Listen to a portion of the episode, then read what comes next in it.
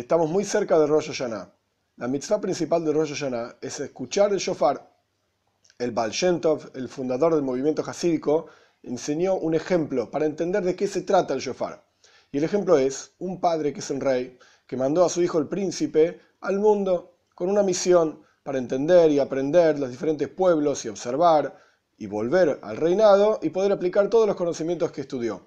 El chico este se fue con sus ropas de príncipe y empezó a andar de vueltas por el mundo y empezó a, empezaron a romperse sus ropas, y empezaron a ensuciarse sus ropas y se olvidó el lenguaje inclusive del palacio, se olvidó las costumbres del palacio y se fue ahí por el mundo.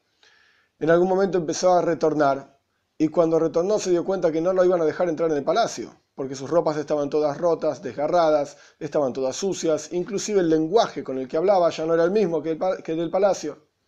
Entonces intentó discutir con los guardias del palacio, no lo dejaban entrar, les dijo soy el príncipe, soy el hijo del rey, no lo dejaban entrar. Y en eso gritó papá, papá, con toda la fuerza. Y su padre, que estaba dentro del palacio, escuchó los gritos de su hijo, reconoció la voz de su hijo y lo dejó entrar. Este es el ejemplo del shofar. El shofar es el grito interno más profundo de todo Yehudi. Ahora bien, en este ejemplo hay dos partes. Está el grito propiamente dicho y está el contenido del grito. Papá, el shofar representa el grito en sí, no tanto el contenido del grito. Lo más importante es el grito, lo más importante es que cada uno de nosotros, ahora que llega Rosh Hashanah, podamos renovar nuestro vínculo, nuestra conexión con Hashem, y esto se hace a través del shofar.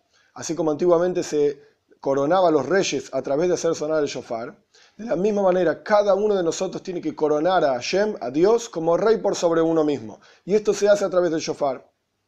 A través de esta coronación, tocando el shofar, es que Dios nos da a cada uno de nosotros axiva, mesuka, para que cada uno de nosotros seamos inscriptos y sellados para bien, para un año bueno y dulce, en todo tipo de las cosas. Como dicen nuestros sabios, que hay tres tipos de necesidades en el, en el universo: Haye, Bano y Mezoine.